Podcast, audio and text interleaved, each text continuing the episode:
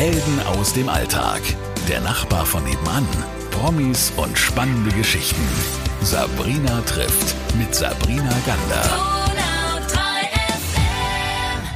Bei mir ist heute Lars Sturzberg. Der Name wird Ihnen jetzt noch nicht gleich was sagen, aber lieber Lars, das ändern wir jetzt gleich. Hallo erstmal. Hallo. Lars, was ist dein eigentlicher Job? Hausmann, Kind, Papa. kind, Kindespapa. Ich wollte gerade sagen, Kind bist du jetzt nicht mehr. Nee. Du bist Hausmann, bedeutet, ja. du hast deinen Job an Nagel gehängt oder nur für eine Zeit? Eigentlich äh, momentan an den Nagel gehängt für, für eigentlich eine bestimmte Zeit, so um die fünf, sechs Jahre, war geplant.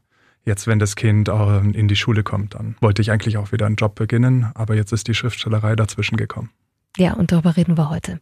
Und zwar über ein Buch, ähm, das jetzt gerade bei uns so ein bisschen durch die Presse geht, ähm, hat ja auch einen Grund. Mahnmal heißt es. Und jetzt musst du uns ein bisschen erzählen, um was es geht. Ich weiß nur, dass es in Augsburg, Ulm und Biberach spielt mhm. und du in Senden wohnst. Ja. um was geht's da drin? Also es ist eine mittelalterliche Kriminalgeschichte und es startet in Augsburg die Geschichte. Dann gibt es eine Reise in dem Buch, eine Abenteuerreise und die führt bis in die Alpen. Und dann endet das Ganze wieder in Augsburg. Aber nicht in unserer heutigen Zeit, ne? Nein, Mittelalter im Jahr 1499. Und warum da? Hm, spannende Phase in Augsburg. Die Fugger waren eine ziemlich bekannte Familie und der Schwabenkrieg, der nicht sehr bekannt ist, tobte in den Bodenseeraum und in den Alpen. Und diese ganze ja, geschichtliche Hintergründe, die habe ich mir zum Anlass genommen, da eine Geschichte reinzustricken. Der ein oder andere wird jetzt zu Recht sagen, hä, was für ein Schwabenkrieg? Mhm. was war da los?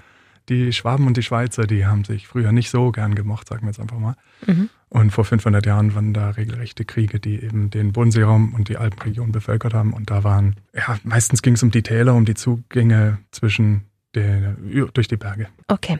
Also Mahnmal ist ein historischer Krimi, oder? Mhm. Schon, das ja. kann man jetzt schon so sagen. Ja. Bist du dann auch die ganzen Strecken, die in diesem Buch beschrieben werden, die Orte und so weiter, nochmal abgefahren oder hast du jetzt einfach mal im Blindflug über Augsburg, Biberach, Ulm, keine Ahnung, geschrieben? Ich habe äh, sechs Jahre selbst in Augsburg gelebt, deswegen konnte ich da schon ein bisschen Ideen sammeln. Ähm, ich bin natürlich jetzt nicht alle Strecken abgefahren, weil die Reise ist recht lang. Und die damaligen Wege äh, gibt es teilweise auch gar nicht. Das wären dann irgendwelche Wandertouren. Wäre zwar lustig, aber genau die Strecke bin ich nicht gelaufen. Ich bin die Alpen, habe ich überquert, zu Fuß auch, aber nicht jetzt genau diese Strecke. Ähm, die Recherche mit den Fuggern, das hast du schon gesagt, du hast in Augsburg gelebt. Okay, die Fuggerzeit ist eine, ja, denke ich schon, eine ganz besondere, spannende Zeit. Aber wie fängt man eigentlich an? Das ist ja nicht dein Job gewesen, Autor. Nee. Ähm, wie bist du auf die Idee überhaupt gekommen? Also diese Idee für das Buch, das, die entstand so ein bisschen vor drei, dreieinhalb Jahren in Siegen, wo wir noch in Nordrhein-Westfalen gewohnt haben. Und ich hatte über die Zeit schon immer ähm, Ideen gesammelt und auch in der Jugendzeit schon immer Geschichten geschrieben, die natürlich im Verschluss blieben, Gott sei Dank auch, muss ich heutzutage sagen. Aber es sind einige äh, tolle Ideen dabei, die ich jetzt aufgreifen konnte. Und ich habe mir dann einfach gedacht, jetzt habe ich so viele Ideen, jetzt muss das alles irgendwann mal raus. Und dann mhm. habe ich einfach mal angefangen, was zusammenzuschreiben, mir eine Geschichte dahinter äh, ausgedacht. Und das wurde so viel, dann kam einfach der Gedanke, warum eigentlich nicht? Warum probierst du es nicht einfach mal ein ganzes Buch draus zu machen? Das kam durch die Elternzeit, oder? Ja, da hatte ich dann natürlich die Zeit, die ich brauchte dafür. Meine Frau arbeitete und ich habe mich für den Hausmannzweig entschieden. Also wir haben das Ganze umgedreht. Und dann hat man natürlich am Anfang Zeit. Manchmal schläft das Kind ja doch, mhm. auch wenn selten. Aber ich konnte die Zeit dann nutzen. Also teilweise hatte ich tatsächlich dann, wenn das Kind geschlafen hatte, das Kind auf meinem Arm gelegt und so konnte ich am Computer halb liegend tippen, während das Kind ein bisschen geschlafen hat und dann ging es wieder weiter mit dem Peppeln. Sag mal, wie ist das eigentlich, wenn man sich zum Hausmann entscheidet? Wie war so die Resonanz in deinem Umfeld? Naja, schon äh, gespalten. Also klar, manche sagen, du hast doch jetzt, äh, ich habe vorher Industriekaufmann gelernt, dann habe ich viel im Computerbereich gearbeitet, Computertechnik war das Hauptsächliche, was ich gemacht habe. Natürlich kommen dann äh, so Sachen, ja, ist spannend. Also manche sagen, oh, wow, cool, cool, toll, dass du dich das traust und so einen kompletten äh, Neuanfang dich traust. Aber natürlich sind auch manche auch skeptisch. Und mhm. weil ich mhm. ja nur Hausmann gemacht habe, das Schriftstellerische habe ich ja komplett unter Verschluss erstmal gehalten. Ich wollte das erst dann publik machen, wenn es auch wirklich sicher ist, dass es klappt. Na, jetzt bist du ja in den Buchläden, also jetzt mhm. kannst du es ja gar nicht mehr verheimlichen. Ich finde das trotzdem ganz spannend. Naja, dass man es überhaupt so erwähnen muss, ist natürlich das eine, was ich wieder schade finde. Gell? Ja. Ähm, es gibt viel zu wenig Männer, die das machen. Was hat es dir denn gegeben? dass du zu Hause bist und nicht deine Frau beim Kind? Es sind natürlich schon spannende Momente. Also gerade dieses kleine Würmchen, wenn man es am Anfang hat und äh, das ist kleiner als meine Hand bald gewesen, äh, schon, schon krass. Also eine, eine, eine starke Erfahrung. Und man baut ein ziemlich starkes Gefühl äh, auf, eine enge Bindung zu dem Kind. Ich weiß jetzt nicht, ob ich es enger habe als ein anderer Papa, der jetzt arbeitet, der liebt ja sein Kind genauso. Nur habe ich es halt anders mitbekommen. Ich habe mhm. mal die andere Seite kennengelernt, die normal die Frauen eben nur kennenlernen. Und es ist schon ziemlich Arbeit, muss man sagen. Also man kann mhm. nicht einfach sagen, die Frau ist nur daheim, die hat ja nichts zu tun, die muss ja nur ab und zu das Kind wickeln und dann vielleicht mal füttern und dann ist gut. Es ist halt auch ein bisschen mehr zu tun. Das glaube ich auf jeden Fall. Warst du denn immer der einzige Papa, der mit den Müttern am Spielplatz war dann vormittags? du meinst der Held am Spielplatz? Ja. naja, ganz so schlimm ist es nicht. Die sind da ja auch nicht so, dass sie gleich auf den nächsten Papa drauf springen und sagen, hey, super, endlich mal ein Mann. Aber im Kindergarten war es sehr äh, interessant, weil die, da war ich natürlich der einzige Papa, der eigentlich immer das Kind hingebracht und immer abgeholt hat, natürlich auch diese Eingewöhnungszeit mitgemacht hat. Und da hat man schon gemerkt, dass die Kinder auf einen männlichen Charakter einfach mehr reagieren, anders reagieren, okay. als jetzt auf die Frauen, weil die, die kennen sie ja. Aber jetzt war dann plötzlich mal ein Papa, der da rumsitzt und mit einem spielt. Das war natürlich schon was Spannendes für manche. Das glaube ich sofort. Warum hast du dich dazu entschieden? im Endeffekt ist es natürlich auch so, dass man die eigene, die eigene Phase des Lebens beachten muss. Ich hatte nicht jetzt unbedingt den Drang, den Job, den ich gemacht habe, weiterzumachen. Es musste nicht sein. Meine Frau wollte unbedingt diesen Job in Siegen annehmen und damals waren wir noch hier in der Gegend und das sind ja doch 450 Kilometer. Und dann habe ich mich dazu entschlossen, eben zu sagen, okay, du nimmst den Job, ich komme einfach erstmal mit und dann schauen wir mal, was passiert. Ähm, habe sozusagen hier alles abgebrochen. War natürlich einerseits schade, Freundschaften, Bekanntschaften und so weiter, die sind dann erstmal auf Eis. Aber es war die, die bessere Entscheidung, damit ich eben nicht eine Fernbeziehung führen muss. Über die Entfernung, glaube ich, hätte es auch nicht funktioniert. Mhm. Deswegen war es schon sinnvoll, die Entscheidung letztendlich. Und so konnte meine äh, Frau eben ihre Karriere weitermachen. Und ich habe dann eben zurückgesteckt, was, was normal die Frau macht, habe dann eben ich gemacht. Glaubst du, es ist eine Sache des Egos, dass viele Männer es nicht machen?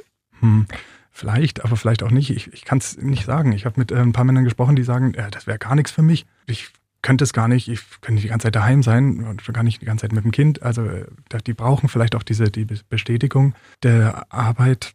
Es ist halt schon was anderes, ob äh, man die ganze Zeit was macht zu Hause, man weiß, was man getan hat, aber niemand sagt es dir am Ende, oh, du hast aber heute toll das Kind gewickelt oder mhm. du hast ja schön das Kind zum Schlafen gebracht oder du hast ja super den Kinderwagen geschoben. Macht ja keiner. Aber in der Arbeit kriegt man halt schon Feedback und dann kriegt man Gehalt aufs Konto und das äh, ist wahrscheinlich eine befriedigendere Tätigkeit als jetzt Hausmannsdasein für manche Männer. Und trotzdem eigentlich schade, dass man das immer dann so loben muss, wenn es mal ein Mann macht. Gell? Ja, muss man auch nicht. Also nee, ich lobe dich Frauen auch nicht. werden ja auch nicht so. gelobt. du machst so schön weiter jetzt. Lars, du hast ähm, ein Buch geschrieben, über das reden wir ja eigentlich heute. Das heißt Mahnmal. Jetzt nochmal, das spielt in der Region, ist ein historischer Krimi. Der Autorenname ist aber nicht Lars Stoßberg, sondern, und das hat mich ja total verwirrt, Chiara Lamaika. Warum das denn? Das ist halt ein Pseudonym, unter dem ich dann geschrieben habe. Ähm, Lamaika ist ein äh, Spitzname von mir früher gewesen, weil mein ehemaliger Name, bevor ich geheiratet habe, war Lars Müller-König. Und daraus kann man ja La Mü Kö machen aus den Anfangsinitialen. Und dieses Müller-König hat eben manchmal einer verballhornt in Meier Kaiser. Und mhm. daraus wurden eben dann La Maika. Ach das so. ist der Nachname. Und Chiara, warum? Ähm, wir wollten unser Kind erst Kira nennen. Ja. Es wurde aber dann nicht Kira, sondern ein anderer Name. Und ich habe aber geschaut, im Internet gibt es eine Kira Lamaika. Und deswegen habe ich einfach noch ein A angehängt, damit es Chiara Lamaika wird. Also es ist eigentlich gar nicht so. Aber warum denn überhaupt ein Pseudonym und nicht dein Name? Hat den Grund, dass ich einfach äh, ein bisschen auch ängstlich war in der Hinsicht, ich mache ein komplett neues ähm, Territorium für mich auf und ähm, habe mir gedacht, ja, wenn das jetzt gar nicht klappt, kann ich immer noch was anderes machen oder dass mein Name jetzt irgendwie bekannt wird als der Schriftsteller, der überhaupt nichts auf die Reihe gebracht hat. Aber auch in die andere Richtung, wenn ich total erfolgreich wäre und meine Tochter dann in der Schule immer mit dem Namen äh, in Verbindung gebracht wird, ach, du bist die Tochter des Schriftstellers, la la la la. Und das finde ich einfach auch irgendwie ein bisschen zu viel. Deswegen habe ich mir gedacht, okay, ich entscheide mich dafür, dass die Region, die darf mich kennen, die auch im Radio weiß ja jetzt jeder, dass ich eigentlich Lars Stoßberg heißt, aber jetzt wissen nicht die, was weiß ich, fünf Milliarden Menschen auf der Welt, die können nicht gleich danach googeln. Das ist, finde ich, ein bisschen noch eine Art Privatsphäre. Also Schwaben kann mich kennen und der Rest ist eben ein bisschen noch außen vor. Eben, Schwaben und die Welt. Sehe ich genauso. Bei mir ist heute Lars Stoßberg. Wir reden heute über dein Buch Das Mahnmal, ein historischer Krimi-Roman, der in Augsburg, Ulm und Biberach spielt. So, und wie ist jetzt die Resonanz auf dieses Buch? Also ich habe ja natürlich jetzt nicht den langen Arm, aber die, die das Buch lesen, finden es eigentlich fast immer gut. Das heißt, die, das Feedback auch im Internet, aber eben meistens auch im, im Freundes- oder Bekanntenkreis ist sehr gut. Auch die Presse findet es gut. Das ist das Wichtigste für mich gewesen, dass wenn ich jetzt äh, Rezensionsexemplare an die Zeitung schicke, dass die dann auch ähm, schöne Artikel veröffentlichen, mich äh, anrufen, fragen, interviewen und dann eben auch sagen, ja, das hat uns sehr gut gefallen. Das ist ein schönes Feedback. Aber da merkst du ja, das geht. Also mhm. ist jetzt da das Feuer da, dass du sagst, da kommt noch einer? Mhm. Ja? Ja, das äh, ist auf jeden Fall da. Es hat ähm, sich jetzt so entwickelt, dass ich auf jeden Fall den zweiten Teil noch äh, schreiben möchte. Das Buch ja in sich ist abgeschlossen, aber es gibt eben ein paar Anker, wo ich ansetzen kann, gerade bei den Charakteren. Und dann habe ich mir gedacht, okay, den zweiten machst du und mit dem zweiten versuche ich jetzt äh, dann auf Suche zu gehen, auf Verlagssuche, damit ich nicht nur die örtlichen Buchhandlungen ähm, erwische, die ich hier alle besuchen konnte. Ich habe was weiß ich, in ein paar Tagen alle 50 Buchhandlungen in der Umgebung zwischen Augsburg, Ulm und Biberach abgefahren. Aber es gibt ja noch ein paar mehr in Deutschland und ein Verlag kann halt auf die zugreifen und nicht nur auf diese paar, die ich jetzt hatte. Und wie ist da die Resonanz? Wenn du Biberach, Moment, ist ja auch ein Ort in dem Buch, mhm. äh, kommt ja auch da drin vor. Wie haben denn die jetzt zum Beispiel reagiert, als du gekommen bist und gesagt hast, hey, ich habe einen historischen Kriminalroman geschrieben und übrigens spielt der in Augsburg, Ulm und Biberach? Ja die, die Resonanz ist ganz unterschiedlich in Buchhandlungen. Es gibt ganz, ganz nette Buchhändler, die äh, sofort auf einen zugehen und sagen, ach, das ist ja interessant und mal einen lokalen Autor kennenlernen und so weiter. Und äh, möchten dann auch gleich mehr wissen. Manche wollen auch das Buch gleich da behalten und äh, mal selbst reinlesen, ob sie es denn behalten wollen oder nicht.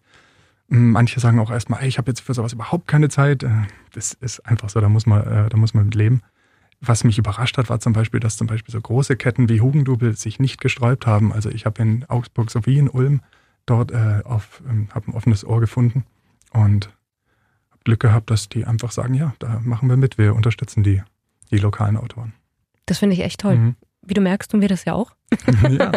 die lokalen Autoren unterstützen. Jetzt noch was, du hast vorhin erzählt, du hast eine Alpenüberquerung gemacht. Mhm. Wann, von wo nach wo? Ich glaube, es war 2014. Ja. Und von Oberstdorf nach Meran, also eine ganz klassische Route. Dafür gibt es sogar eigene Reiseführer. Und wie war es? Erzähl. Wir waren ein bisschen zu früh dran, das war noch im ähm, Juli. Und da waren tatsächlich noch ein bisschen zu viel Schnee auf den Gipfeln. Und so musste man sich doch manchmal über, äh, durch Schneewehen kämpfen. Äh, wenn man es im August macht oder Ende August, das würde ich auch jedem empfehlen, der das nachmachen will, ähm, ist es viel entspannter. Wie lange warst du unterwegs? Das waren nur sechs Tage. Also sechs Tage? Und mhm. bist du jetzt irgendwie besonders trainiert gewesen? oder? Man äh, denkt natürlich von sich selbst immer, dass man super topfit ist und das alles locker hin wegsteckt. Wir haben dann auch noch ähm, eine kleine Vorab-Tour äh, gemacht, einfach nur einen Tag mal wandern, über, über Mittelgebirge, hätte man vielleicht auch ausweiten sollen, denn mhm. die Strapazen über die Alpen ist doch noch ein bisschen was anderes.